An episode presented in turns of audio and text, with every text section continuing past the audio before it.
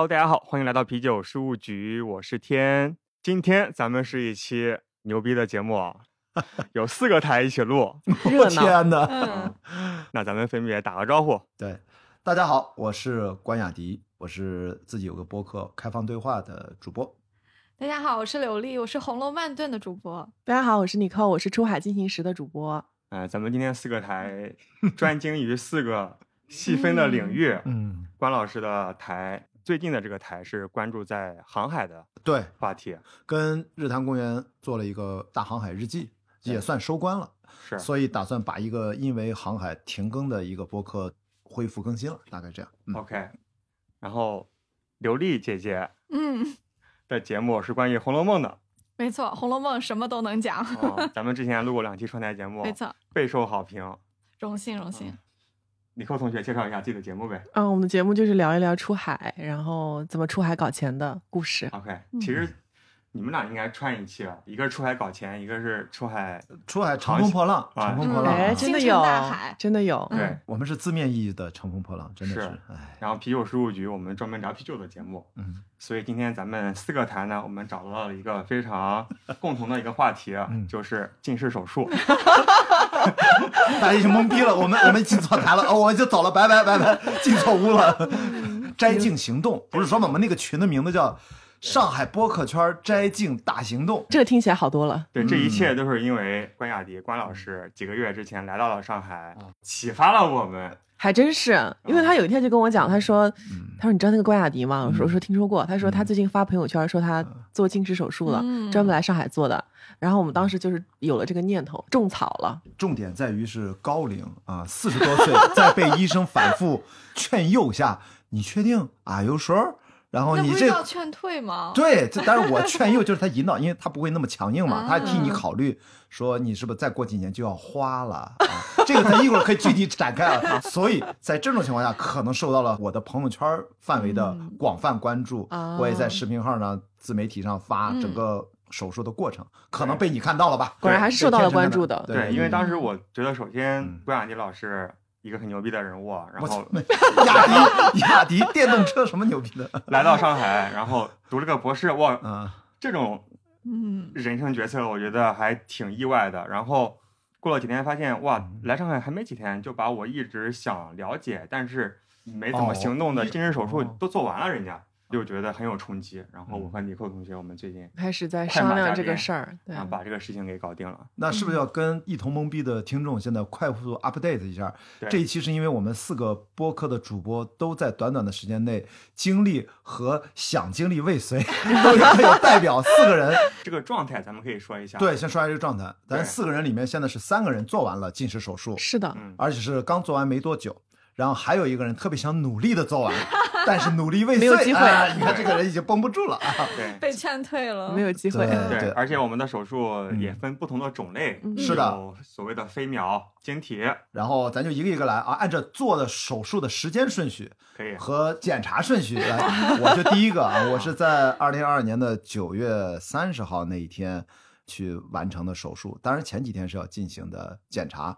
跟大家简单说，就是我做的是双眼的全飞秒，我的原来的基础条件分别是四百度和四百五十度的近视，散光只有一点点，不到五十度。但是我的近视的周期跟大家讲一下，是从小学二三年级，也就是说我戴了三十多年眼镜了，这是第一次摘镜。呃，天刚才说的，我来上海是刚好环球帆船赛结束之后来上海读一个全日制的博士，在上海交通大学设计学院，所以在读书的时候觉得时间可支配，就把这个事儿搞一下吧。好，我的基本情况介绍完毕。好，那第二个就是我。嗯，今天是我做完近视手术的第二十一天。呃，我是应该是小学六年级的时候近视的，但是我的度数一直都很低，左眼是二百五十度，右眼是三百度左右。所以我这次呢做的跟关老师是一样的，就是双眼的那个全飞秒。因为医生看了我那个报告说你这个够厚，完全可以、啊 p e r f e c t 指的是角膜够厚吗？角膜够厚对对对。OK，第三个第三位患者是 我，患者，患者，我这周一刚做完，对这周一哇哦嗯这今天是周日嘛，我做了对六天，我做了一个晶体植入，叫做 ICL 的手术。就是很贵的那种，嗯啊，比咱们贵啊，贵多贵了。很多。这个咱们这样哦，一会儿再展开。哇，我太好奇了，天哪，嗯是这样。然后我的度数是五百度加两百多度散光，近视的时间是从初一开始，啊，咱们都起码二十年吧，二对十年到对三十年，等于这是你刚做完第六天，对，都已经八九眼宽，说明恢复的非常好。没有，他刚才一直在点眼药水儿，但 是自打我进屋到现在也点了四回了 啊。OK，好，下一位，下一位，下一位神奇的一位，患者，什么患者你想换吗？换不着。未遂的这啊个近视手术尝试者哈。嗯，我其实没近视过，或者说只有轻度近视。大家请千万不要打我，因为感受这个东西是无法传达的。我一直到高三高考前，我的视力是可以考军校的。天呐，嗯所以就是非常非常好，但是呢，确实在我工作以后，因为用眼卫生，比如说看电脑啊，或者长时间盯着一个距离不动，我视力确实有下降，哦而且我也感觉到有阶段性的下降，所以我就觉得我就很模糊了。所以我跟关雅迪老师、啊，雅迪，我们啊去录这个红楼我梦我俩的串台的时候，他跟我说近视手术的时候，我就心动了，然后我就跑去做了个检查，我人生第一次知道了我的度数。大家猜猜是几度？对，我们待会儿揭晓啊。一会儿揭晓一下，因为这个度数导致他被直接劝退。对，然后我在群里严重的被鄙视，所以我是唯一的一个做过全套近视手术检查，但是医生告诉我不用做的 这么一个患者。补充一下啊，就是因为他那天在检查，因为他去晚了，嗯所以有一个散瞳的这个环节，对吧？对他就只能等到下午才做，因为上午他来不及了。然后中午就给我发信息，刚好这个时候天同学发说我们要录一期摘镜摘镜手术的播客吧。我说嗯，还有一个主播，上海的主播此刻正在散瞳。你知道当时我把耳机忘在医院了，我还想问你在哪里哪个院区啊的原因，是因为我想让你帮我去看一看 耳机在不在。啊，听完这个背景，我发现原来我是个带货的揭秘一下吧，嗯就关雅迪老师现在也是上海复旦大学啊，不，上海交通大学，交通大学复旦的死对头，据说是 我来了才知道的。交通大学眼耳鼻喉医院五官科医院的代言人，是不是？哦哦，你说这个医院是复旦，五官科医院是叫复旦眼耳鼻喉科，复旦大学，所以你嗯。去附属。对。对，就附属医院。我作为一个交大的博士生，去了复旦的相关的一个医院，去给复旦带了货，对对吧？而且至少带成功了两例，转化率非常之高，转化率非常高。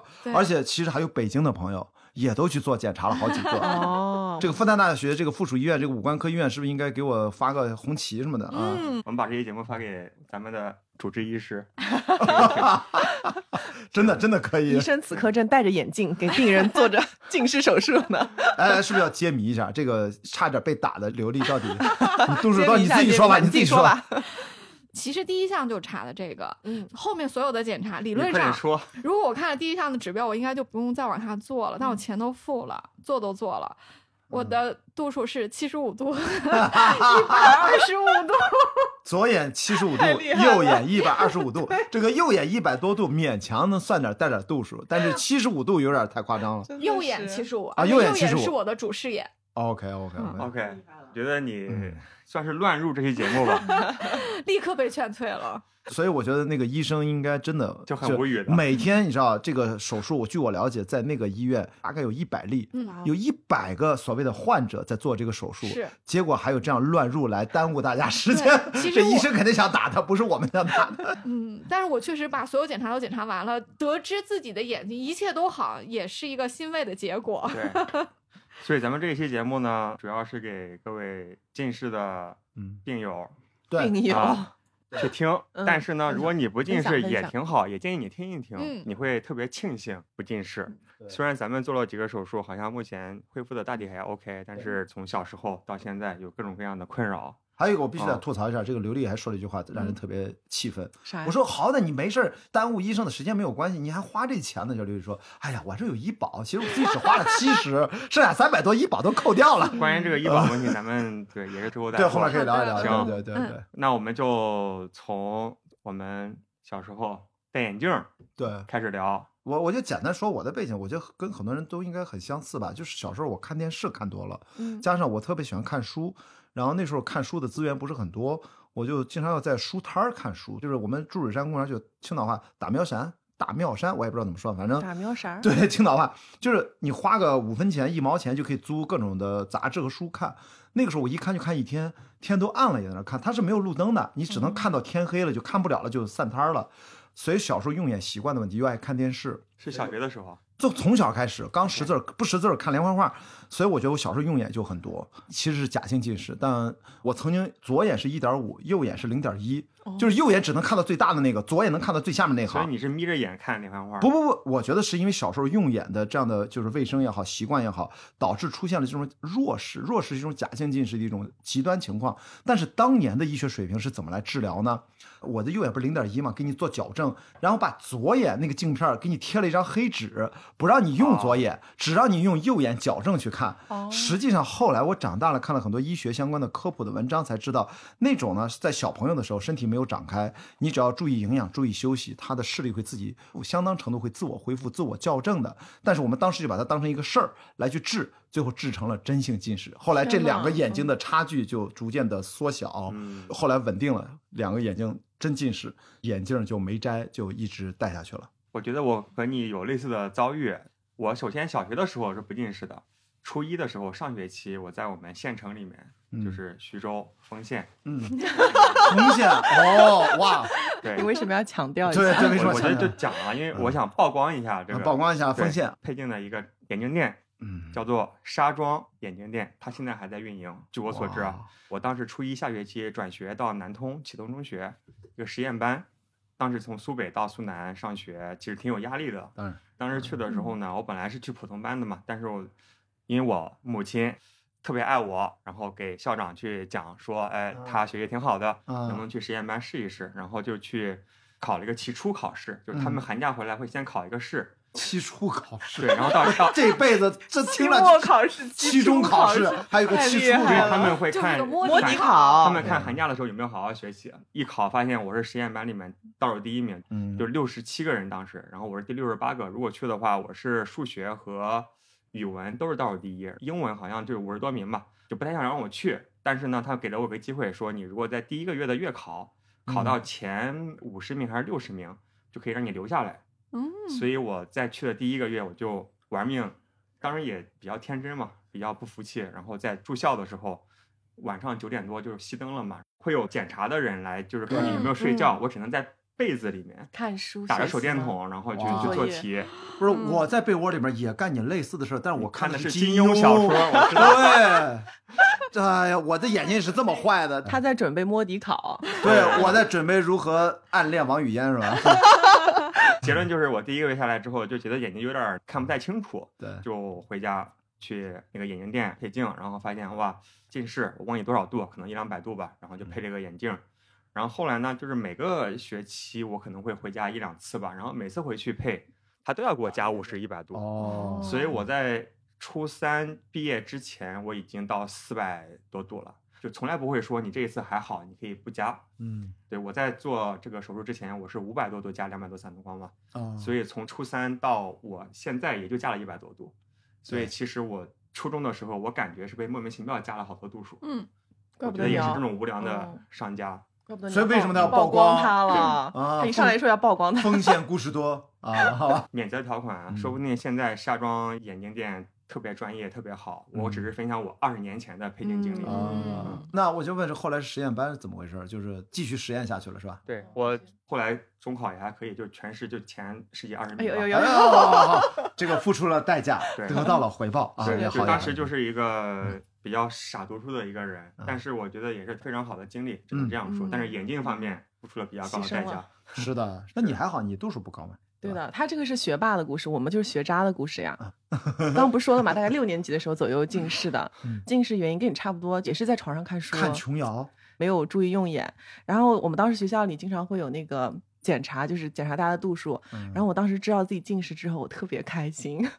为什么？你怎么就跟人不一样是吗？对，因为我觉得近视之后就可以戴眼镜嘛，觉得自己戴眼镜就是会让别人觉得我学习特别好，就是，会让别人觉得我很有文化所。以很开心。班里面就是有一些学习嗯特别好的人，他就会戴副眼镜，而且当时小朋友戴眼镜就是他后面会有一根绳，你你不知道你们 有没有印象？就是那种，但是我当时就是觉得很特别，然后。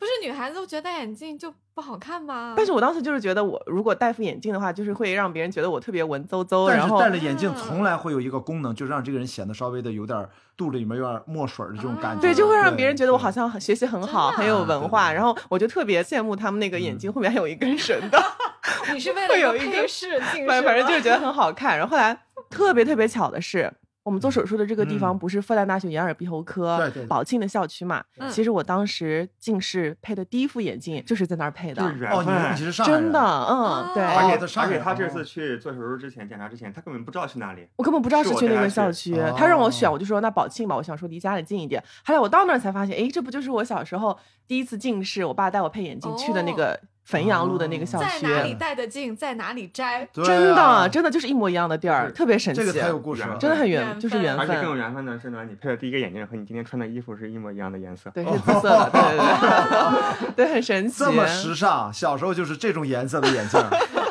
紫色然后我就记得当时我爸带我去配那副眼镜，折腾了很久。那个时候我是上初一嘛，嗯然后那副眼镜我记得好像是花了两千多块钱，就很贵。眼镜对对，就哎第一副眼镜，我爸说要配副好一点的，那也太贵了。或者也是医生忽悠的，反正 anyway 就是配了一副挺贵的眼镜，印象特别深刻。嗯对，然后很多年以后在那儿，摘了镜儿。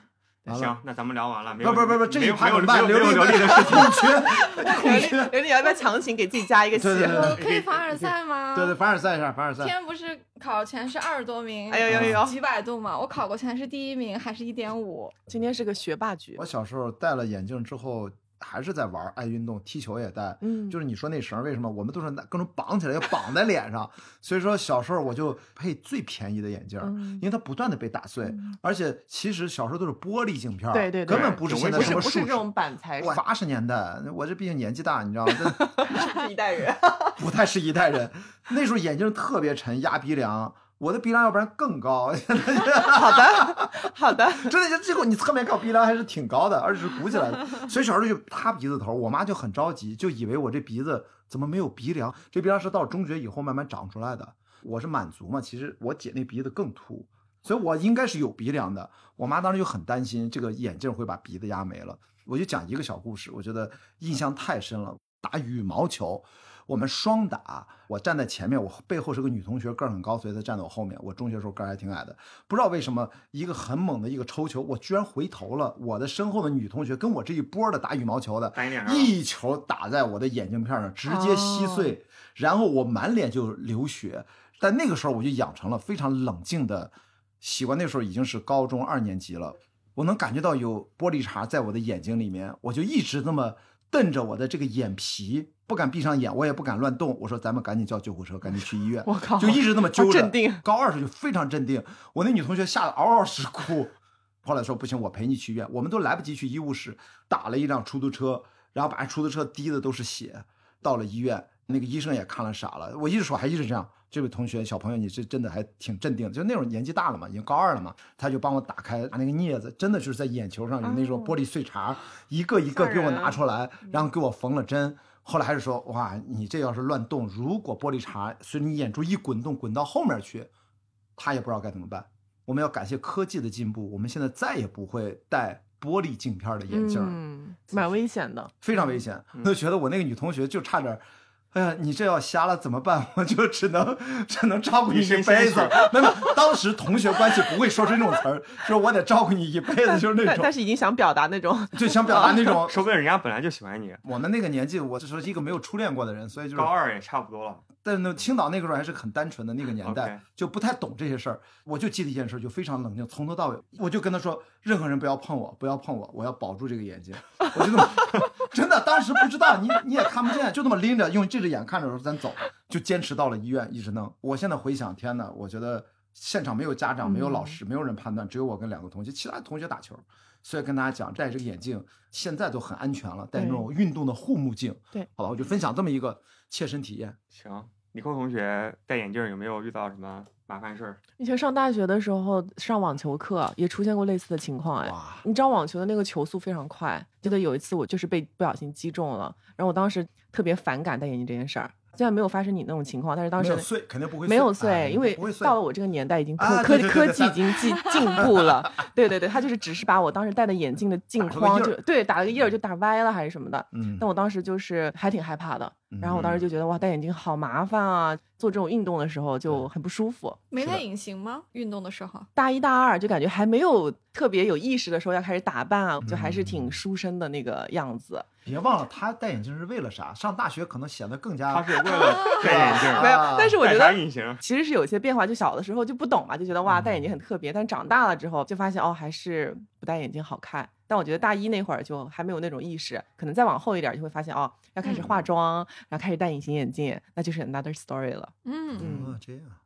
天成呢你有什么故事啊？我觉得戴眼镜确实挺不方便的。嗯因为我小时候挺喜欢踢足球，嗯我小学的时候就和同学我们一起，当时买不起足球，就用纸啊，纸团儿糊起来，然后把它缠成那个足球。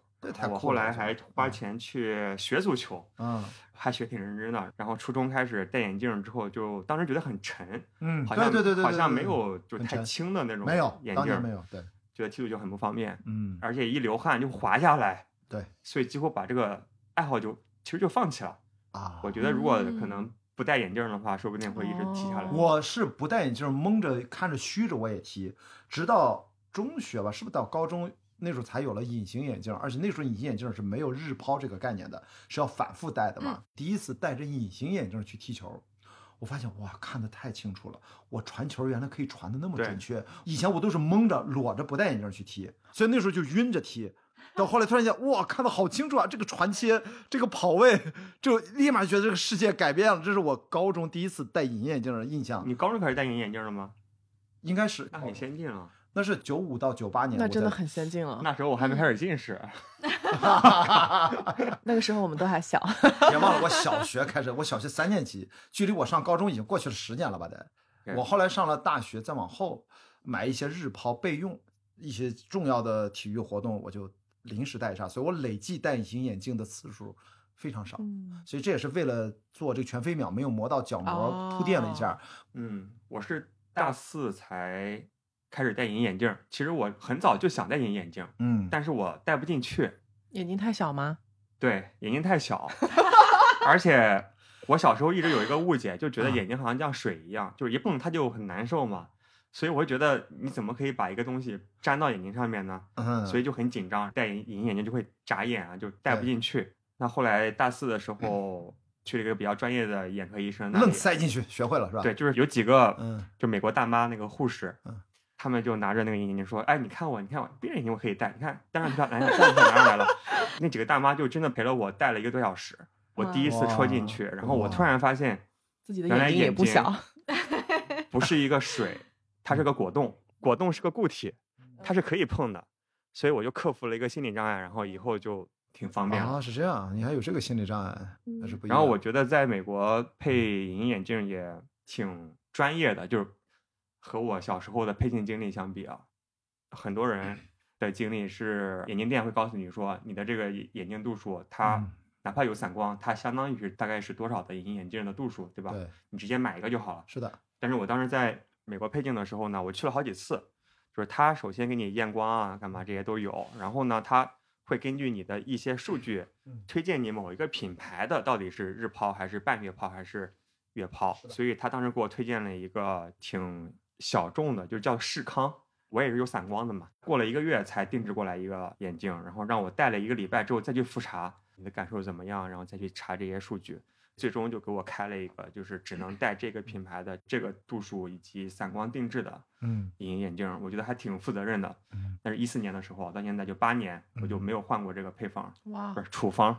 嗯，配方这个处 方，首先度数没有增加，我觉得挺好。但是其实也这么多年下来了嘛，总会有一些变化，所以有些时候还是就没有那么的清晰，还有锐利。但不会变的。你看我这么多年一直不变，除非用眼特别糟糕才会恶化。所以说，如果你的视力突然恶化，你要赶紧去检查，不一定是视力的问题，可能是其他的问题。对，不是不是，刘丽，你有没有戴过美瞳什么的？很多女从来生没有戴过他刚刚不是说了吗？他没戴过眼镜，也没戴过美瞳，也没有戴过隐形眼镜。哇，但是他就需要做近视手术。对，主要就是被你影响的，哇种草的能力太强了。我这不种什么草？这太神奇了因为。他不光从小到大没有有没有那个啊检查过视力吗？检查过视力，但是体检、大学入学什么都在体检，当然检查过视力了。对这两年嗯体检的时候，明显看到就是感觉视力表上我最下面几行看不清了嘛。嗯，但是我事实上，在生活中，无论是对人，还是对嗯景物，还是对很多图形的分辨率，我的眼睛非常好用。嗯我只是能明显的感觉到，比如说，要举个小的例子，就是我有时候会给自己测，我再举个例子，待会儿 你说。就我经常就是坐在车上的时候，我就去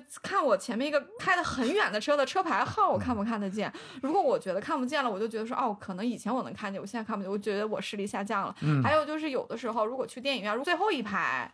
字幕还是能看见，但是如果说那个电影里面，像我之前看《爱情神话》，它里面男主角和女主角不是老发短信吗？嗯，当手机出现在屏幕上的时候，我看不清他那个短信和微信的内容。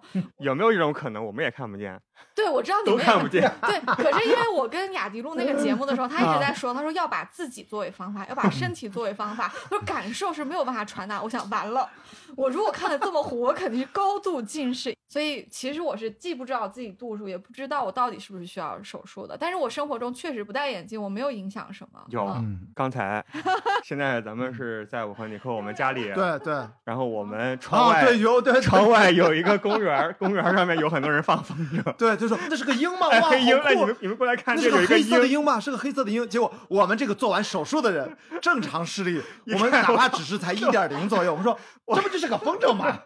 你说的是鹰啊？啊，是个鹰的风筝，大家就没有想过，这是我的内心充满了童真吗？我我宁愿相信这是上海的生态就我我宁可相信你的主观世界之强大。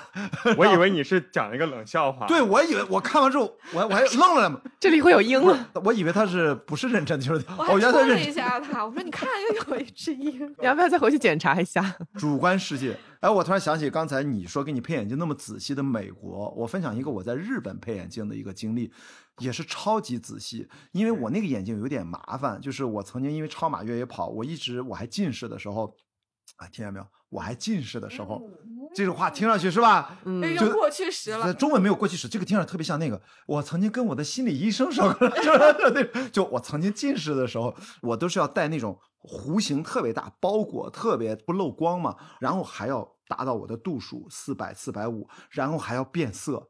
所以那个品牌 Oakley 就是近视变色眼镜，在国内配不了，嗯，只能在美国或者日本能配。所以那次我刚好去日本，我表姐定居东京，她就带着我去找在东京的那个哪新宿地铁站旁边有一个眼镜店，她可以配。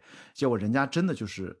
特别详细的检查各种眼镜，各种选，然后他的确说这个弧度很难，他们要削就是他配镜不只是根据你近视的度数，还对给你的眼球啊各种数据啊，对对，根据瞳距什么都要算，嗯算完了之后要做一个月。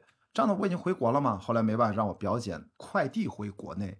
我要表达一个什么呢？实际上是那个眼镜全部做下来要五千多块人民币，所以我当时有一个很重要的做近视手术的动力，就是我在配近视镜和运动需要的我的这种特殊需求的眼镜，从成本上来说，哪怕近视手术贵一点，一两万块钱，其实也就是我几副眼镜的价格哦，就一下子把这个钱对，省了。其实省了。对，其实戴太阳镜还挺重要的。这个大家科普一下，一六年还左右的时候，我超马越野跑运动非常疯狂的时候，我有一年去一个体检中心去体检，到了看眼睛的时候，突然那个医生过来看了一眼我，因为我那天就穿了个踏板鞋，穿了个跨栏背心我就去了，他说。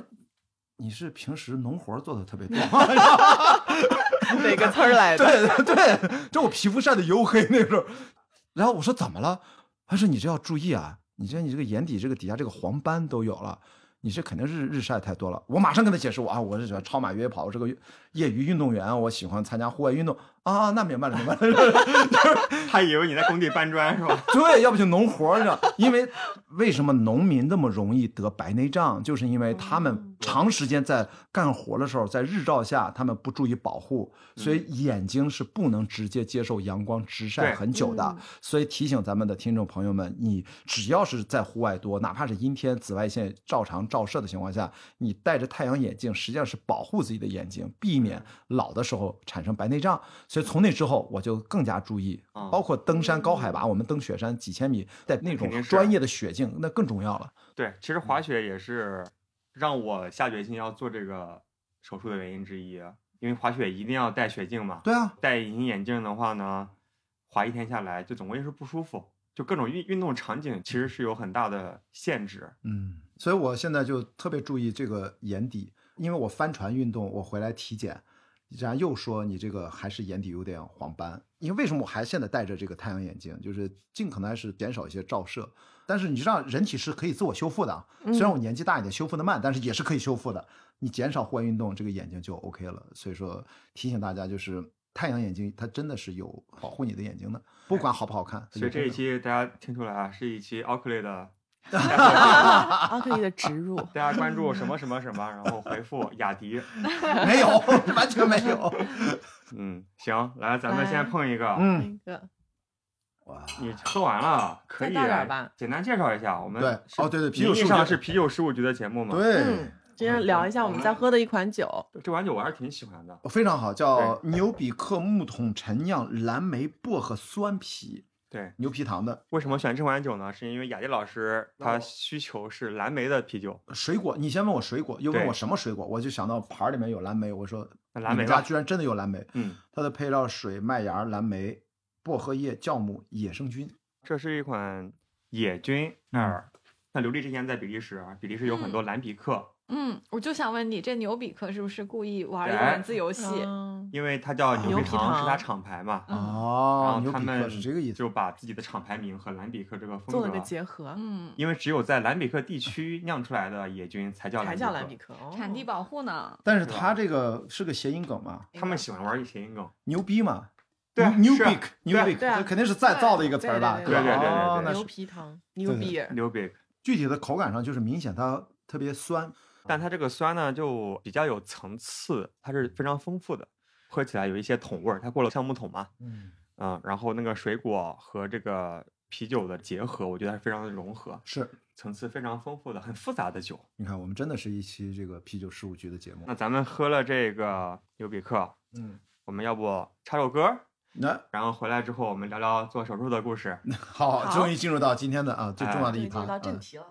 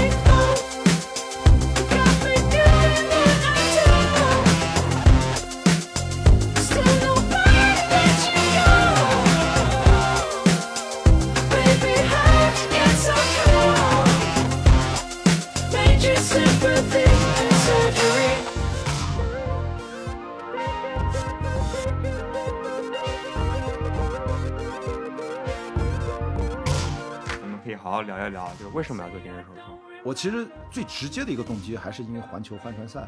我发现我以前在户外极限运动的时候，我戴着眼镜去跑步，其实受的影响不是特别大。哪怕是下雨，因为我们跑步嘛，我们可以随时站定了，摘下来，随便拿个衣服拿上，用手糊一糊，然后再戴上就跑，视力不太受影响，而且呢也不会脱落。但是到了帆船，你会发现完全是另外一种情景，要不就是我们在帆船上戴着手套。或者是穿的很厚重包裹的衣服，要不然即使你在热带地区，基本都是半裸着在那儿开船，只要遇到风暴，就算没有风暴，那个海浪不是一直拍到船上，会把你的脸打湿吗？不存在一个擦眼镜这个动作，没有意义，它就会不停的打湿，导致我在比赛的这整个四万多海里的环球航行当中，大部分的时间我是透过雨水的这种看到东西都是变形的，看不清的。这个眼镜等于一直在湿着。一直在湿着，它上面有各种水珠，你看着就等于是一个透镜一样。所以我认为在某种程度上，它加剧了我的近视的恶化，我会觉得我的散光变严重了。如果后面还要进行有帆船的长航的这样的体验和训练的话，我要解决这个问题。所以其实最后的一根稻草，如果说的话，是我切身的体验。我觉得这个户外运动转项目了，近视眼镜对我是一个极大的障碍，这是我的一个直接原因。对，我觉得我首要原因也和雅迪一样，我算了一笔账，我发现我起码十年下来，我配眼镜买隐形眼镜的钱，那远远大于这几万块钱。绝对的，然后其次的话，就是在很多场景就是不方便，尤其是滑雪的时候，我滑雪比较多，或者打网球，嗯，为了打网球，周日上午一两个小时还要去浪费一副隐形眼镜，日抛的，挺浪费的。而且很多时候戴隐形眼镜就有点这种义务感，比如说喝酒啊，喝完大酒回来之后还要想着把它摘掉。嗯，有些时候就忘了。我我就忘过一次，不小心睡着了，然后睡到三点，我突然想起来隐形眼镜没摘，摘下来的时候就里面有各种血丝，就很红嘛，嗯，特别不好。对，又麻烦，而且又贵，对吧？那为什么不一了百了？而且节目的开头说了，就看到你的那个朋友圈，对，我是被鼓动的。哇，他这个来上海就三下五除六嗯，上学，然后近视手术也做了。嗯那我一直在犹豫这个事情，我在犹豫啥呢？那我就去呗，嗯。然后就做下来了。呃，我跟你说，我其实非常直接，就是因为我前天跟一个朋友见面，他是刚好做完近视手术，我本来还没有完全定下这个事儿，我只是一直想干这个事儿，然后就直接问他，他就直接给我那个公众号说你就在这儿挂号就可以了。我是在他的指导下，直接现场关注，直接预约挂号。过了两天之后，我已经约到了手术，我那个朋友就震惊了，说你这个行动力也太快了，咱俩刚见完面，我只是说了一下，就这么快，你，知道吗也？是多 亏了有这个朋友。其实好几个朋友都有跟我说过，咨询过他们，因为我知道他们做过手术，他们跟我说了两家不同的医院，最后我选了这家医院，我还是选择了一下的。你看，我是选医院，我就没选医生，我觉得这个医院够专业就可以了。当时我问雅迪说你选哪个医生？你说医生不重要，选医院。但是你也没有给我具体的建议是哪家医院。但是我后来通过自己网上的一些调嗯研，对，然后不约而同咱们选了一个医院而已。哦，你也选了这个医院啊？不就是咱们今天代言的医院吗？对，我就是今天代言的这期节目，对，我这个医院应该就是最专业的公立医院里面。啊，是的，是公立医院里面，对对对对，期待宝说，来，李克同学，我感觉我好像没有像你们就是那么讨厌戴隐形眼镜。就是我其实我最开始戴隐形眼镜就是上大学的时候嘛，我觉得挺开心的，因为他什么都开心，你发现了没有？他戴 眼镜也开心，因为我那个时候上大学了嘛，就女孩子就知道美了，而且寝室里的同学都开始化妆。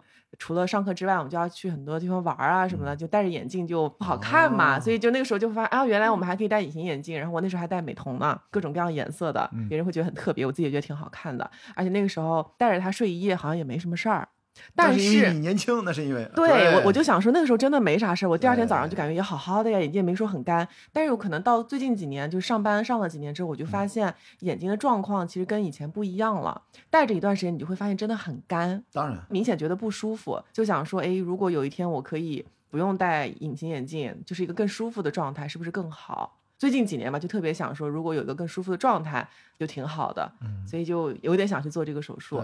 但是我在没上大学的时候，我妈其实带我去做过一次检查，嗯就是要让我去开这个近视眼镜的手术。为什么呢？是因为我有个弟弟，亲弟啊，嗯，我弟那会儿他刚做了，是因为他要去当兵，哦就当兵的话必须要视力好嘛。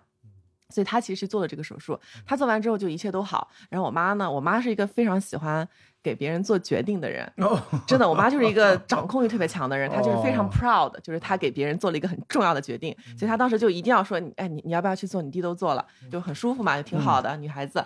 然后我就同意了，但当时我也不知道什么情况，他就带着我去检查，那个医生就给我约好了时间，说啊，你可能下个月的某一个时间过来过来做手术就行了。然后当时就拎了一大包药回家，然后回来之后呢，我就非常的忐忑，因为医生就跟我讲说，到时候可能大概是需要，比如说什么什么二十秒还是三十秒，就是不能眨眼。反正我当时就记住了这个信息，就生活中就在想，我好像没办法做到二十或三十秒 不眨眼这个动作。然后我就觉得说，如果我去做这个手术，一定是不成功的，一定会有风险，哦心里就是有有给有自己加戏。就给自己加戏就很害怕。然后后来我妈应该钱都交了，但是应该是没有交全款，估计交了很多药的钱。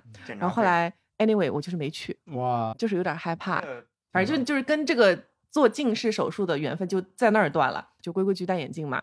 然后这件事情就是在最近，就是我们俩也开始做梦对，，主要是我带着他，因为这个检查是我帮他约的。嗯，是的，他帮我约好的，你身边怎么不是你妈就是你老公？因为我是个怕麻烦的人，他他给我约的倒是真的对。当时我看了嗯雅迪的朋友圈，我觉得我也想去做。结果把媳妇儿先推上前做了，哇。然后我们我们一起 一起约嗯。的一个八点，一个八点半，啊，全部是一位医生，医生，于志强医生对。在那个腾讯健康上面嗯。约的。通过网上一些调研，我不知道是一些机构的广告还是什么，于志强医生他的评分觉得非常高，非常高。然后。他就说这个医生最牛逼，我们就约他。约他。哦然后我就找各种他们官方的公众号，然后约他的这个专家号啊，还是什么特需号啊，约不到。嗯，但是我找到腾讯健康小程序，可以在上面直接直接约专家。约到。对哇，这个渠道特别好，大家记住了啊，腾腾讯讯健康健康小程序。对，然后输入优惠嗯码也没有 任何优惠。那哪有什么他腾讯健康还是客户？我操，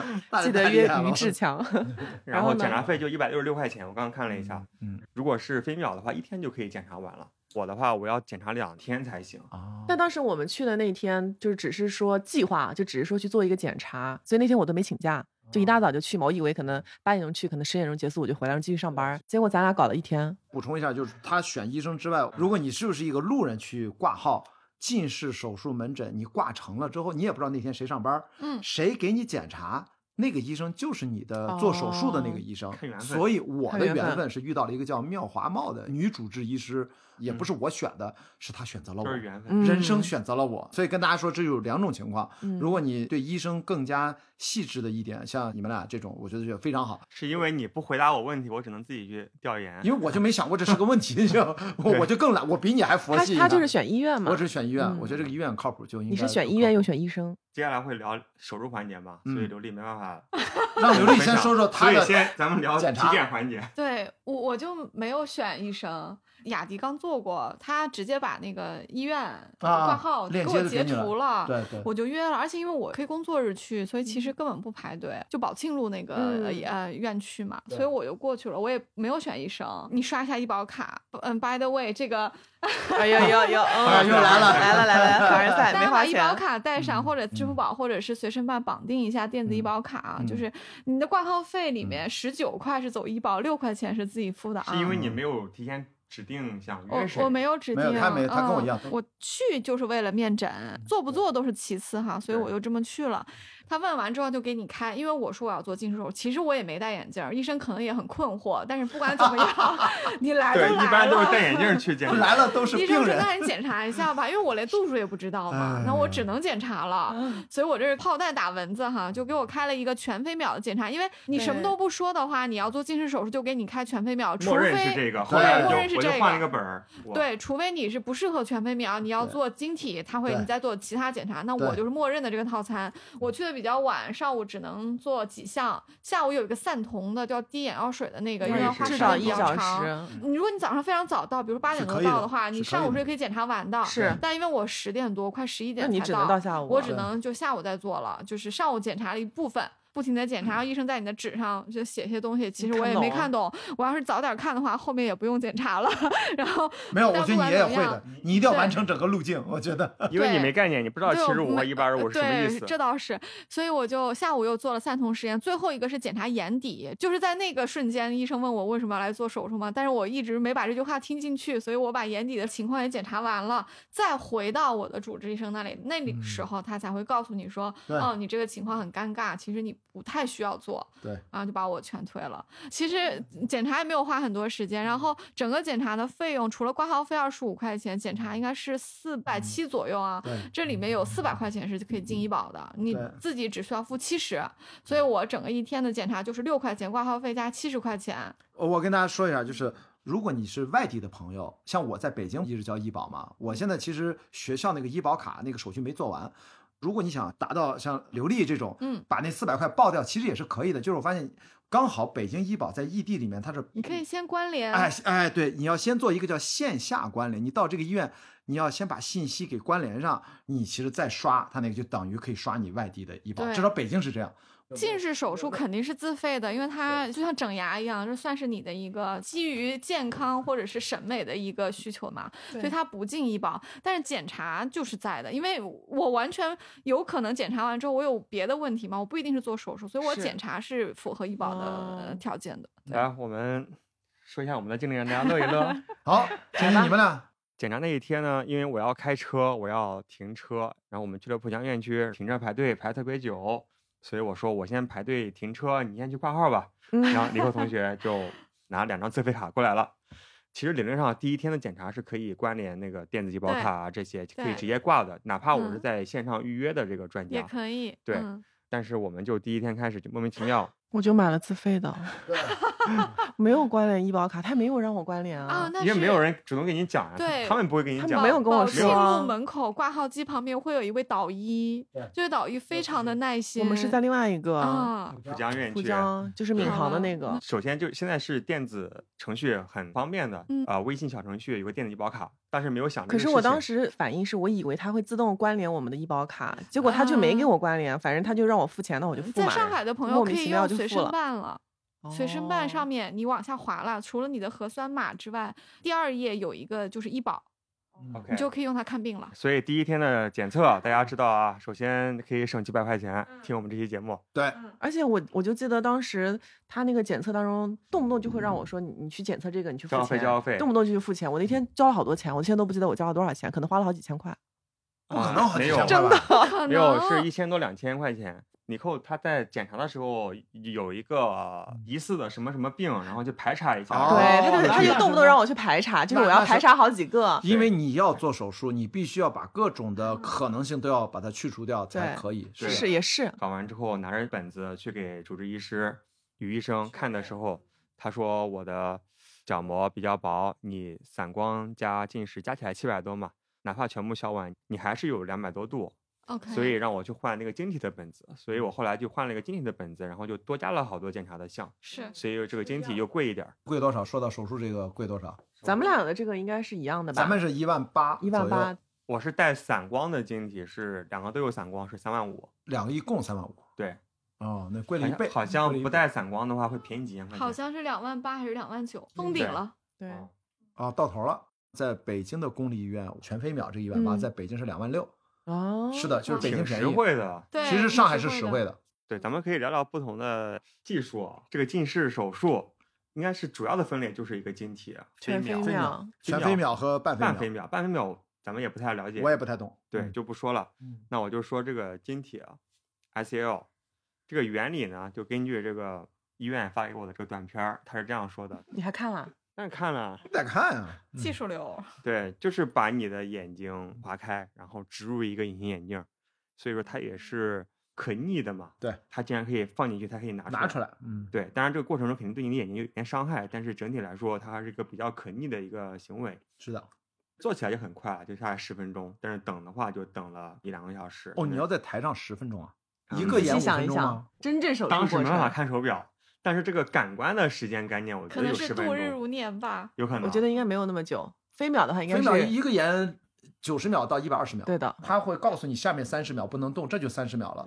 然后你大概有几个三十秒你是知道的，最但高三个。医生会有那个手术刀，没有，我们完全没有，我们什么都没有它，是全自动我。们全激光呀，激光飞秒全，这是个激光它，就可以把眼睛撑开，然后就撑开之后给你烧掉一层，其实是啊那像我的这个经历呢，就稍稍微微复杂一点痛苦一点点儿。啊，就首先还是点那个麻药嘛，就是失去知觉的，嗯把你其中一个眼睛先盖上盖起来，先做一个，比如说我是先做左边的，嗯然后医生会过来先把眼睛撑开，它还有个撑眼器，反正就是你你想眨也眨不了了。对，发条橙子大家都看过吧？库布里克，对，但你的眼珠是可以动的。对，然后视觉要看上面有三个亮灯，嗯然后那个医生会跟你聊天儿，就是缓解你的焦虑。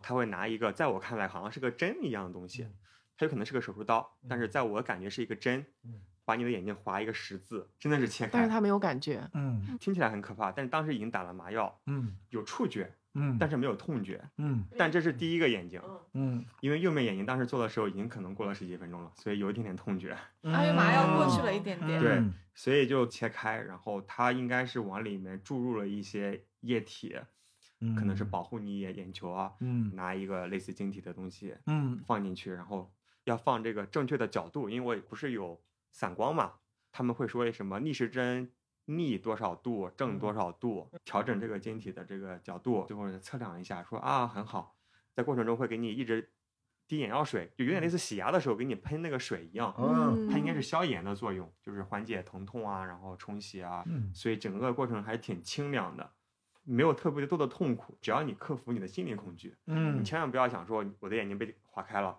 有个东西进去了。所以你的体感上是不痛的。我觉得啊听这一期的人 听到不该听的东西，本来人家不知道的，奇怪被你的知识突然增加对了，被你这么一说，现在有点害怕了。然后右眼的话是我第二个做的嘛，然后当时我可能是因为麻药已经过去了一段时间，它毕竟只是滴了一下，也有可能是他说好像是右眼更加敏感还是什么，反正就右眼是明显能感受到有一点点痛的感觉，但是没有那么夸张，就很难去嗯专注在上面那个三个灯，然后他嗯，会说，坚持一下。对，虽然你动了一下，但是嗯不影响手术效果哦。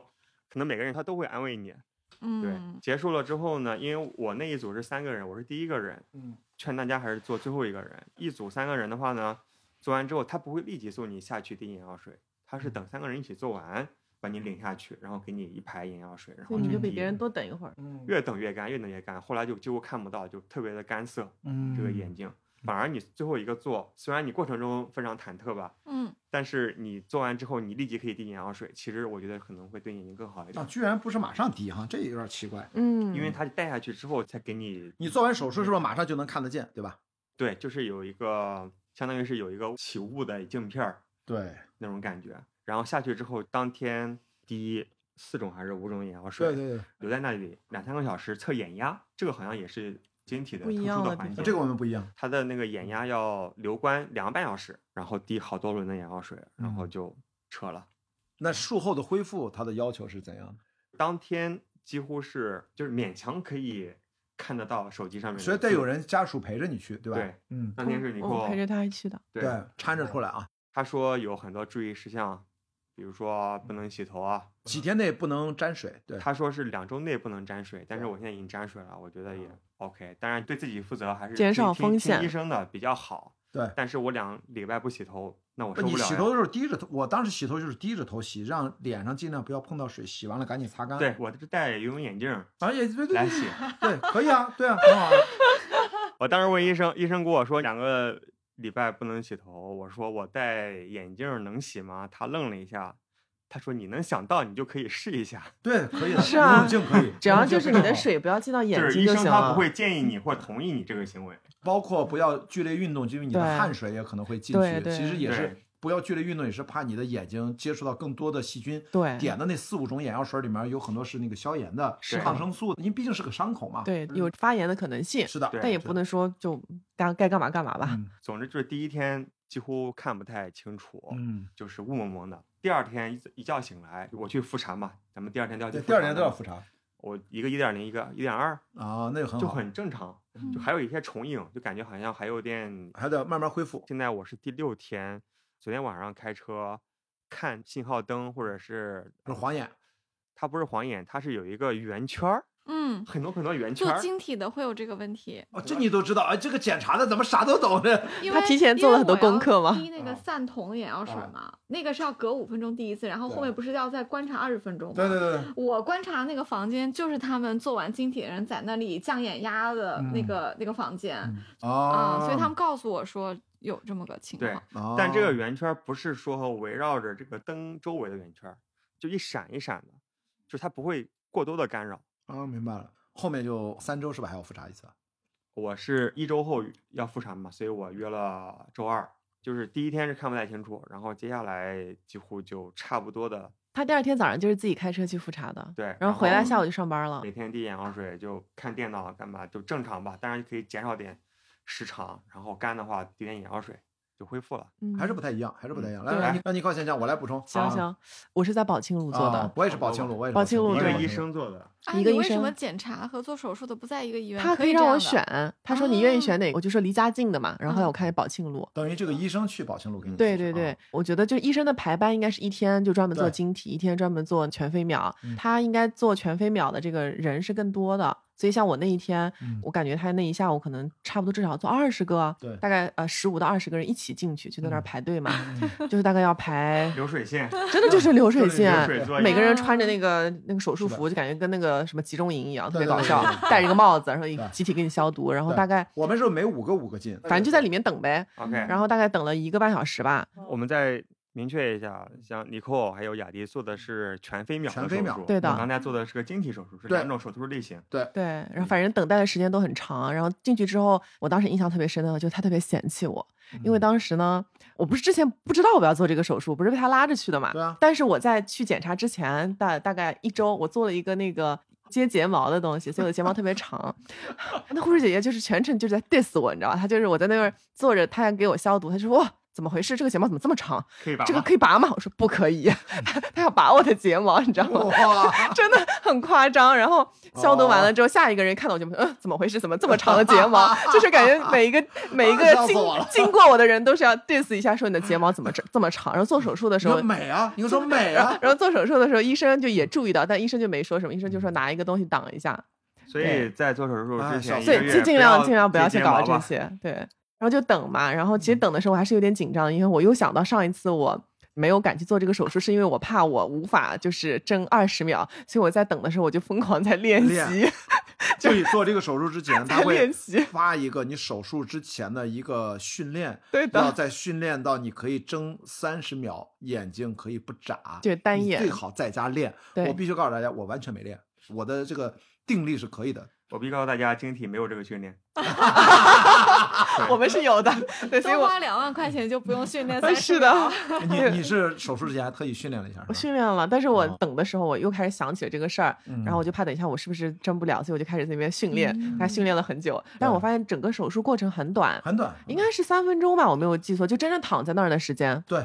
上去之后，也就一只眼，真的就九十秒到一百二十秒，两只眼加起来绝对不超过四分钟。对的，就跟刚刚天成说的有点像，就是会让你去看一个东西，然后在看之前他是会用一个撑眼器把那眼撑开来，对所以就是不存在刚刚说那个情况。他好像让你看了个红点儿，还是反正就是跟着他一一个点儿看，但是我有非常印象深刻，因为咱们这个手术的原理是把你的角膜给切薄嘛，对所以会知道医生有一个动作，就是他拿手抽了一下你这个东西，其实那个就是把你的角膜给抽下来了。他抽了两次，就左右眼各一次。对，我的嗯感受是什么呢？就是他为什么要那三十秒让你不动？那三十秒就是因为他那个激光从你眼睛上要扫过去的过程，是所以你瞪着那个那个亮光，睁大了眼睛维持不动，你能感觉到有一个机器从你眼前没错，刮过，嗯是是是，我也觉得那个时候是最关键，我也坚持不动。对其实我的理解是什么？他用激光给你烧掉了一层，然后烧完了之后，我突然觉得这个视野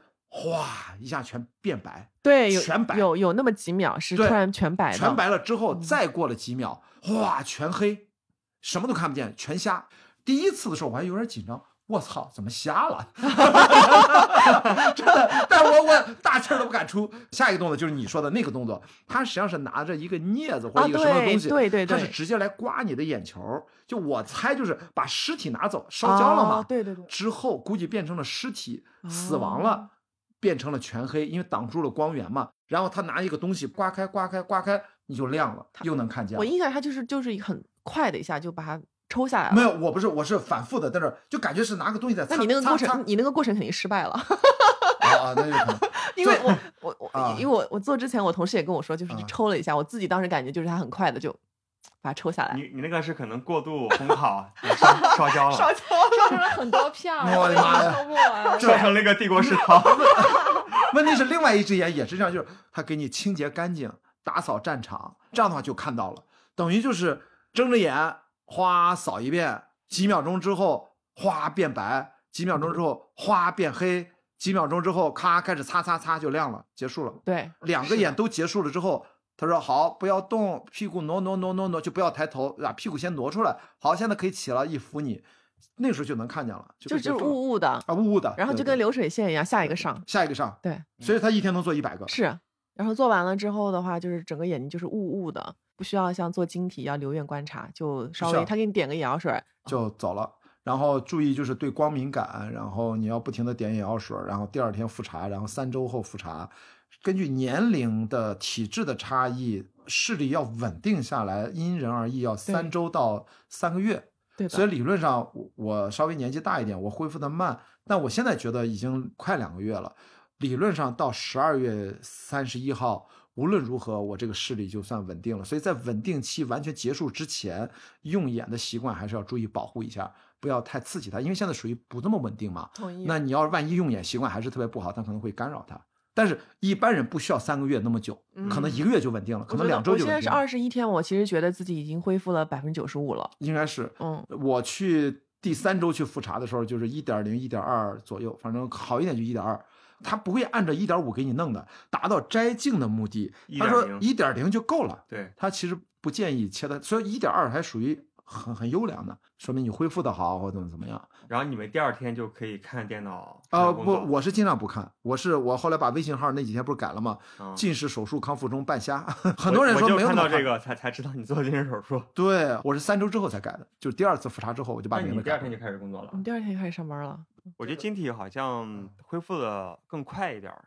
我第二天就正常工作，至少七八个小时电脑，但是可能容易干，就滴眼药水。我觉得真的是你靠年轻啊，我能明显的觉得这就是跟身体的年纪有关，真的吗？绝对是跟这有关。因为我毕竟四十多岁去做这个东西，我能明显的感觉到前三天晚上我不是喜欢散步嘛，嗯，每天晚上我都散步啊，我就把，在巨富场是吧，梧桐区是吧，不散步都都亏了凡。尔赛了。对，就是亏 了，了不散步都亏了。然后呢，我就看到红绿灯转换，我都觉得刺眼，会流眼泪。我觉得晶体好像没有这个光敏感的问题，我会有这个光圈的问题，但是我不会觉得它特别的刺激，然后让我炫眼，哦，要闭眼的感觉。刘丽是不是听这个特别羡慕？说哎呀，错过我错过失去的那些体验。你听完我们聊的，你嗯还想做吗？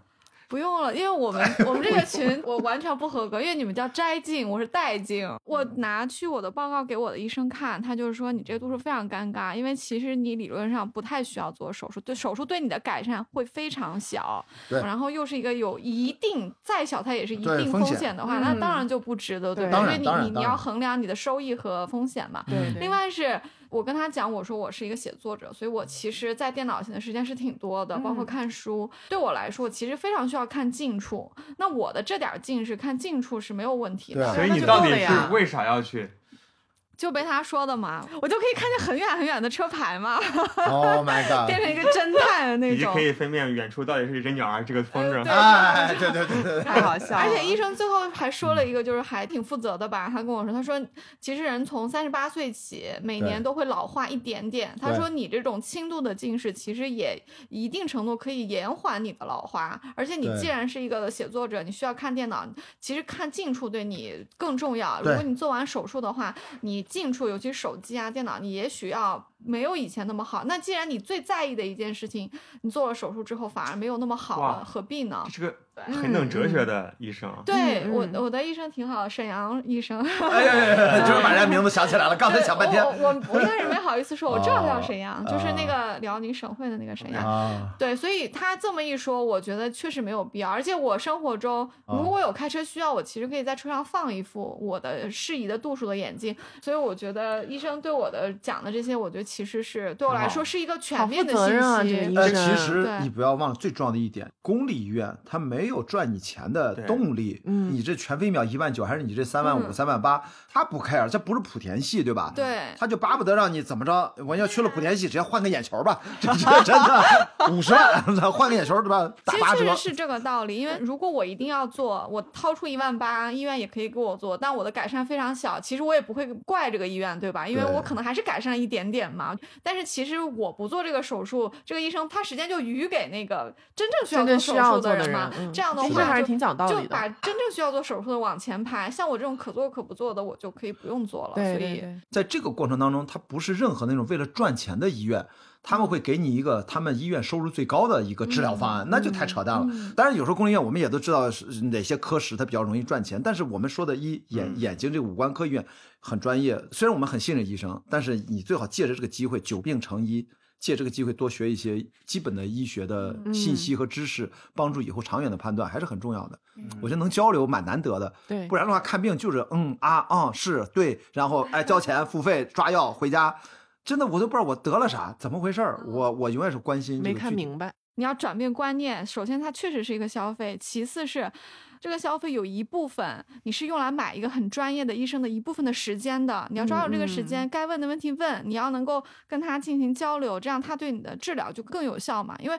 我可以配个眼镜，就是看戏的时候、开车的时候用，所以我确实从医院出来，你们是摘镜，我就戴镜了。啊我我生活中还是不戴镜，但是我就配了一个，啊我就以防万一啊。嗯我其实也没有像我的朋友说的那样，说你去火车站你就配一个，因为你既然都已经三甲医院检查过了，你那个度数非常准。我其实也心动过，因为我知道那边比较便宜，而且嗯可以选的品种非常多哈。嗯但是我也还是去了一个个人认识的一个非常专业的一个验光师，他的店里面去，他是一个匠人的心态在验光的一个啊、呃一个人啊。然后我不给人家打广告，永嘉路。几号说吧，没事儿，我们这期广告也啊，看你这一对个。，永嘉路 PQ 这个验光师叫陶墨哈，嗯，我就把我的报告带去了。理论上他确实可以看到这个度数就给我配眼镜，因为还是给他你验了。他给不给我验光，我付的都是买眼镜的钱嘛，对不对？对他还是给我验了，然后我、嗯我跟他验光的这个过程，我也有很多的学习，因为他也会告诉你说，医院的虽然是非常准确的，但是我们验光师他要考虑，第一是你能看见，就是足额；第二个就是你要舒适，就如果说你矫正了，就是让你看得太清楚，但事实上你不舒适也不行，哦这个也是个大问题。所以这个误差可能就在二十五度之间，那他嗯可能会给你调。当然了，嗯可能我本来度数也不是很多，在家有医院验的嗯也非常准确，所以我们花了可能有半个小时的时间。嗯但最后我的度数，我两个眼睛全部都是跟医院验出来一模一样，嗯包括我的散光也是几乎没有任何情况。从结果上看，我当时拿着我这张报告去火车站买一个非常便宜的眼镜，也不会出大问题。嗯，但是这个过程，我觉得我是嗯愿意付一定的溢价去一个比较好的眼镜店付给这个验光师的。那眼镜也其实也没有那么贵，毕竟嗯现在也不是玻璃了，对吧？我能戴也可以用用很久。嗯，我买一点验光师的时间，我也可以跟他咨询一些意见，也何乐而不为。脑补一下那个画面感，这个验光师这么工匠，这么专业的医生，拿了一沓材料，说这哥们儿干嘛去了？七十五度一二五，为什么要这么一套材料？他有没有问你干嘛搞的？对，你这是干嘛去了？没有哎，他觉得我我有任何需求都很正常。对，你会觉得他是一个非常认真顾仔细的人。客至上对，好嗯，，恭喜挺好的。刘丽这一次我们带带镜成功我们摘镜成功，祝贺他带带镜镜成功。功哇，这期节目越来越玄乎了啊！嗯，有意思。行，因为雅迪现在是读什么专业的博士来着？设计学，设计。上海交大一个四年的全日制的设计学博士啊 OK 刚开学。而且是跨不同的媒介形式。就我以前学电影的嘛，本科研究生，所以说对我来说是跨专业了。主方向设计形态学也是一个交叉学科，所以我希望能够跟我原来擅长的领域能够交叉的起来。所以你觉得这个嗯咱们摘镜行动和你视觉的一些某些理论，先不说这个理论，啊我的一个学校的老师就找到我说：“哎呀，你好有勇气啊！你为什么不在博士毕业了之后再去做这个手术呢？你需要知道，读博士用眼很厉害的，你这好不容易刚矫正完了，又要认真的读博士，又把眼给看废了。我们当年都是这样，近视度就增加了一百度，又怎么怎么样的。我后来我很淡定的跟他讲，我说老师，且不说我能不能毕业，万一我等到。勉强六年，全日博士在中国规定，大陆是六年内必须毕业啊，嗯正常四年。等到万一不小心，我六年后才毕业，那个时候我已经没有做的意义了，我已经彻底花了。那时候我已经五十岁了，好吗？所以这是扯着另外一个话题，就是我是有种赶紧去做这个近视手术的内在驱动力，就是觉得我知道人会老化，几乎每个人逃不过，所以我如果现在四十三岁再不去做，那就意味着我那么热爱的户外运动，各种运动，我都无法享受，连隐形眼镜都不戴，可以自由的去掌控自己的身体，去感受这个运动。嗯我是受限的，所以我哪怕知道几年后，甚至现在可能已经像你说三十八岁以后就开始每年在衰减，我现在四十三岁已经可能略略有一点花的迹象，但是我还感受不出来。但是至少在那一刻发生之前，中间还有几年，在我的人生当中，我可以自由的享受不戴眼镜的体育运动。这几年对我来说已经很值得了，嗯花了就花吧，花了也可以正常的生活。嗯戴了花镜呗。对啊，对啊，对于爱运动的我来说，看不到远处，这是一个更重要的困惑，我要解决它。所以我觉得这就值了，哪怕就为了这几年。就另外一个辅助的原因，就是因为小时候总觉得做这个手术特别贵。啊，以及那时候自己收入可能也没有那么的宽裕。现在说实话，大家只要生活到一定物质水准的时候，你对于花一个两万块钱来解决一个咬咬牙也还可以。咬咬牙就觉得没，哎，这不就女人买少买个包，铂金包多少钱啊，对吧？爱马仕一个多少钱？我都对吧？还便宜点儿呢。对，那包不更贵？所以说这个事儿就。我去把钱花在这种体验上，是我一直的消费的一个嗯原则，它符合我的这个消费方向。嗯，我就觉得想啥就先去干了吧，别耽误了啊，这是我的想法。活在活在当下。对对对对对对，嗯，哎到该花的时候再说啊，花的时候再说。再说。再说。那我们要不要等到第一个人花的时候，我们再来录一期？哇，没问题，太没问题了。而且我怀疑花这个事儿，谁知道没准儿到未来又有什么新的解决我也觉，得，其实还是就是戴个眼镜嘛。潜在的风险就未来再说，嗯，就是先享受现在通透的感觉。因为刘对丽好像跟是不是跟我咱俩是微信上讨论过，就为什么嗯，眼科医生，眼科医生，不做？对，然后？嗯，我自己的观察，我觉得这可能是一个错误的前提判断，就是因为这些眼科医生不是他们不做，而是因为他们选择做眼科医生，在至少上大学开始，他们就是从医。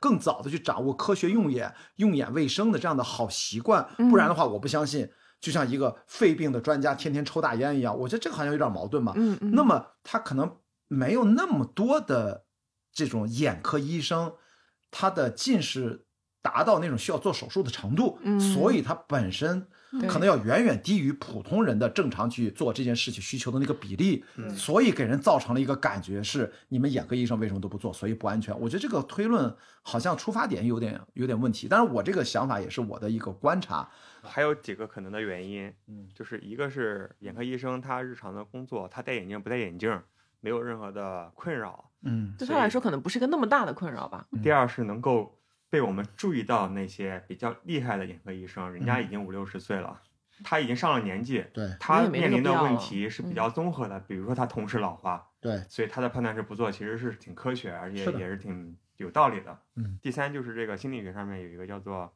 confirmation bias，对，就是偏见的加强。嗯。可能过往咱们每个人都见过至少二十个眼科医生，嗯。有十个是不戴眼镜的，有十个是戴眼镜的，但是你把那十个不戴眼镜的眼科医生都忘记了，你只记得那几个戴眼镜的眼科医生，你觉得好像他们都戴眼镜呢，其实不是，因为你的选择性记忆，哦，其实引发了一个很重要的一个话题，就是真正的内在动力是什么？嗯对于我的动力是显而易见的，因为我的户外运动在我生活当中是起到相当大的比例的。嗯，但是像你这样的比例的人可能又很少哎。啊，我所以我说我是能够解释一部分人去啊有动力，甚至我现在想，是不是我十年前做，我这十年的户外运动会更沉浸享受，嗯更感受不一样。我不知道，知道我现在知道未来几年我受到的限制会很少，但是我知道其他人可能真的就是为了摘镜，摘镜本身就是已经是一个足够的强需求了，并不是一定要跟什么具挺强的，体的运动因为。每个人对吧都有自己的生活，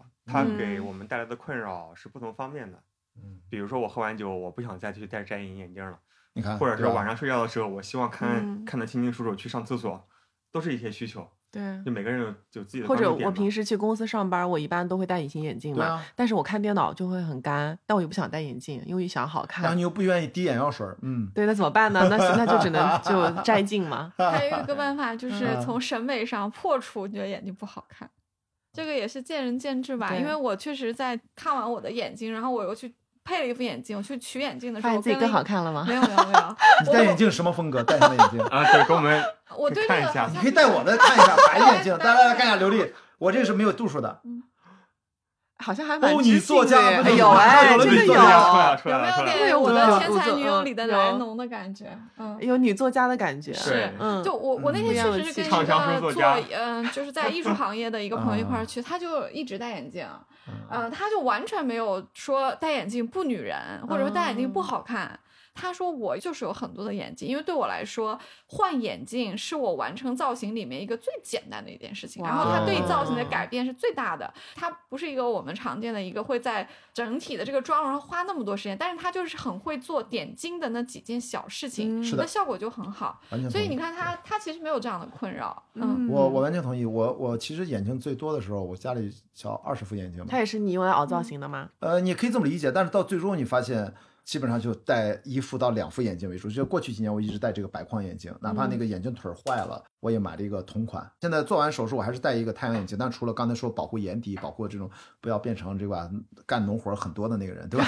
就是，但是我后来还有一个原因，这个李叔也说过嘛，李叔后来在微信几次都说。关雅迪这个白眼镜已经成为他的整体的一部分了，嗯，你你不能把它摘掉，这应该这是他的一种观点，嗯这涉及到之间聊到后面，这是就是审美的问题嘛，有跟人设有关，跟你的审美有关，跟大家对你的惯性认知哦或者方便，这个不是开玩笑。我记得我以前跟朋友聊音乐人里面，随便说那个音乐叫什么。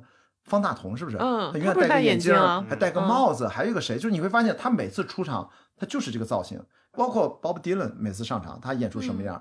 包括最简单的斯蒂乔布斯，对吧？永远是一个高领毛衣，然后配个牛仔裤。你会发现，这不都是他的 icon，他的 icon 的一部分。嗯所以我我是从这个角度理解。你看，我哪怕摘了镜了，我只是医学摘镜，但是在物理世界上，这个作为配件，就是他他刚才说那个艺术家的表达，我完全同意啊。我测试过不同眼镜，最后我选择，我觉得这款嗯跟我的表达更加张扬。说到这儿，你要不要把你的眼镜再带回来？不要 你看，我们的需求不一样，我们的需求不一样。他是真的为了摘镜，嗯，偶像包袱有点重，你觉得他中吗？我觉得你比较重。要相信他的判断，对不对？我我有一个还有一个客观原因，就是为什么后来坚定戴白眼，也是跟克利伯环球帆船赛有关。我们的很多队友老外，他脸盲对亚洲人，就像我们对哦有些黑人脸盲一样你。这个一副白色的眼镜让你 stand out。因为我跟我的搭档正义，他是不戴眼镜的，我是戴眼镜的，我戴了一个黑框眼镜，他们居然还瞪着我叫 Frankie，我说我是雅迪，很生他是 Frankie 气。然后这个生气你也不能表达出来。后来我说我戴一个白框眼镜，你们总不会认错自从那以后，还有人认错吗？继续认错。这个话题不能展开聊，展开聊实在太沉重了。就是我骨子里面认为他们对你就是不重视，所以我们要在船上表现最好，让你无法忽略我们 Frankie 掌舵最好，我干活最吃苦，我还是最好的大厨，我还是媒体船给大家拍照。理论上，你只要但凡用点心，你不可能记不住我叫什么雅迪啊雅迪。但是就是有那么些船员，我们的船长很好，从来没有叫错过。就有那么几个人，他就会哪怕再重返我们相聚，他还会说瓢了，就是哦叫成另外一个名字。哎呀，不行，这要从我的名单上划掉，是的。所以我 我现在可以很公开的讲这个事情。嗯我跟 Frankie 说，我不会把他们当成什么真心的朋友，就就这样的人。因为他们也没有可能是的，我是真心的。嗯没有换来真心。我觉得我在认真的投这个比赛，这是我家乡的哎荣誉。好了，以后以后只跟船长做朋友。这这是个很小，咱们不展开聊，因为搞请得好像我们关注《对关雅迪大航海日记》的嗯加更期。啊加更期，因为雅迪跑世界第四季就会看到关雅迪大航海日记的视频版。你还会有一个官方吐槽的弹幕，是不是？啊，也可以，这个如果到时候需要的话啊，反正告诉大家，这个其实用另外一个角度看世界，看到和感受的东西，很多是我们预期之外的。哎，那和正好和咱这一期话题挺相关的。嗯另外一个视角嘛，嗯，戴上眼镜和不戴眼镜其实还是挺不一样的。嗯，他是不是变帅了？没有。你不你哎，你的意见忽略掉，你不算哎，刘丽，我一直都觉得他没有戴过眼镜，因为我之前哦戴隐形眼镜下录节目，我就说，对对因为他对对对对对偶像包但是我当时当时是痛苦的呀，我现在哎，可以是让哎常自然。让他戴我的眼镜看看他戴上眼镜啥样。刚才看了你，他会把你的眼镜给我戴的，话给你撑大，没事，我这无所谓的，不值钱。他会给你撑坏，撑就撑坏了，不。重要不重要。我脸也很宽，你看你应该戴上。哎呀妈呀，你还是拿下来吧。不行，他他这个他这个这款眼镜不适合他，对，啊这个适合你，适合你，太白了比，较长。太白了。谢谢你帮我圆过来，什么也不用圆。哎，我待会儿请你喝个好酒。哦，好好好好好。好那妮可其实也是戴隐形为主，所以你其实脱镜脱的是隐形，平时你也不怎么戴。平时戴眼镜在家里戴，但是我自从做完了这个手术之后，嗯最近不是特别流行一个词儿叫松弛感吗？啊，松弛下来了，真的松弛下真的来了，啊，这么真的明显？因为我觉得我戴隐形眼镜的时候，就有点像装了一个盔甲一样，就我整个人就是、是就是有点累的。我现在不戴了这个隐形眼镜之后，我整个人就是一个很放松的状态。哦，我到目前这个阶段，我还是会在晚上突然感觉我我是不是在戴着隐形眼镜？对对对对对对，我就是哎，我我为什么能看见？我眼镜呢？我还要 推一下，我操，怎么戳到门了？你知道？对我没戴进去我也啊，我能看见了，就是我还在适应这个天呐，还在适应过程当中，对对对对对对对，然后不熟悉了，但对真的还挺开心的。我也觉得，就莫名其妙会有些开心。但我跟你的松嗯弛感截然相反。我刚才不是说了吗？嗯，我现在就觉得我跟框架眼镜的情感羁绊太深了，我都戴了哦三十多年了，不戴眼镜让我出门，我依然有那种龟仙人出门训练不背壳，然后就 是过于轻松上阵，就浑身不得劲儿就，以为没穿衣服，就跟没穿衣服一样，就啊没有你那你应该安全感。还在适应的过程。对，就是因为我跟框架眼镜在一起太久了，它真的有点变成我身体的一部分，所以我现在你看没有度数戴着它我也很舒服，嗯倒不是刻意的一定要保持那个造型，那只是一方面小的原因，但是真的从内心的精神层面上，跟他是有这个心理惯性的啊，而且惯性太久了。嗯我现在很多熟人朋友是不适应我不戴眼镜的，嗯，他们会觉得我尤尤其是你戴眼镜戴了已经很多年了。，对，是不是我不戴眼镜突然觉得好像哪不太对？对对对，你觉得是哪出来气质发生有？点凶，对，好好多人这么讲，哦就是我的眼神不戴眼镜太凶了。对，但是另外一种比较柔和的说法说，嗯，你这样看着好像挺算计、挺聪明的，但是一戴眼镜吧，哦。就突然变得憨憨的，就变成对，就亲和力变强，了这。是个有趣的话题啊，因为嗯。眼镜啊。它毕竟是一个科学的一个产物，它不是人自己戴，你会觉得你和别人之间有一个东西，对不对？对对对，眼镜摘下来之后，你会觉得你好像是特别坦诚的在看着别人，因为你什么都藏不住。哦，所以我你看，像嗯。我现在接收到的很复杂的信息，我都觉得都是新的体验，以前完全不会想到这些视角。就是我摘下了眼镜，大家。我们那天参加我一个好朋友登山那个好朋友他的聚会，绝大部分都是第一次见我的，有一些是我的老的网友，我们线下没见过。结果现场就分成了两派。我那朋友说我在做近视手术，他们就对比着，果然现场就一半一半，就一半就说摘眼镜好，就看着更帅气、更利索、更精神；另外一半就说还是戴上眼镜显得更亲切、更加怎么着。男女都一样，都是一半一半。这就你会发现，自我的审美是一回事儿，其实别很多时候人对你的别人的意见也都是截然相反。所以在这种情况下，做一个不要 care 了，反正他们都是一半一半，你不会讨好任何人，自己觉得没有什么大多数。你自己觉得怎么舒服怎么来。所以我就接着带着。所以我现在就我怎么舒服怎么来吧。可以挺好。我现在每天起床第一件事儿依然是床头找眼镜先戴上。多年的习惯了对，行，没想到今天咱们聊近视和近视手术聊两个多小时啊！天呐，天哪是不，是厉害剪剪？主要是有些没用的？太多。对的，对，我也觉得没有这个，而且这个广告是一条龙服务的，跟你讲，关键是这些广告都是我们一厢情愿的。蛮厉什么害的。情况？还有这么贵的，还都是我们掏钱买了服务，然后是还要给人家的，打广告。而且我们这连医保都没进。我应该是花钱最少的。但如果说到这儿，我觉得我觉得最后我们要加一个安全性条款，嗯就是我们今天真的就是跟大家分享我们生活的真实的经历，我们并不代表着鼓励和价值判断说做。近视激光手术，不管是飞秒还是晶体植入多么多，么这就是多么多么的好，我们多么的为他打 call。我觉得这是人生难得的经历，拿出来分享一下。对，如果十年后、八年后，因为我的用眼习惯不好，还是说我遇到了一个可能糟糕的十年后可能我也承担了这个风险，我也得接受。嗯，但是我希望其他的朋友们做这个手术不要出现这种风险在他身上。四个人里面，目前最安全的是刘丽。主要是因为我们这个经历比较特别嘛，一辈子可能也就做一次，对吧？嗯，应该是应应该来说，应该实际上是一次哦，他不见得，他可逆，它没准可以拿出来，啊，他以后。而且你还有机会，说不定你可以再加深，然后没可以做。是是是。等你真有机会你还有机会畅销书作者写了这本书的时候，一本加一百度，一本加一百度，我跟你说差不多呃，对，所以我检查没有白做，让我得知我的角膜是很厚你的 benchmark，你的起点在哪里？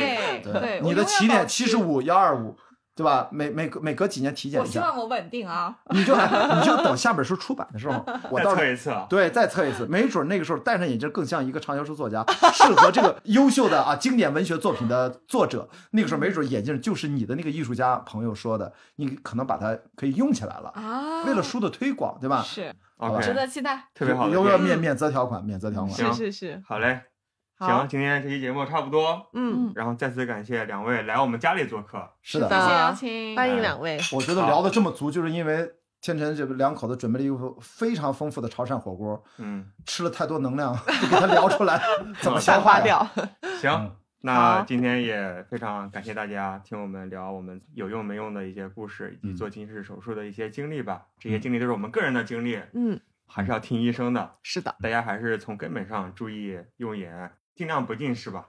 那嗯，近视之后，选择一个自己比较舒适的方式应对近视这样的情况。那谢谢大家，谢谢大家，谢大家拜拜拜拜拜。「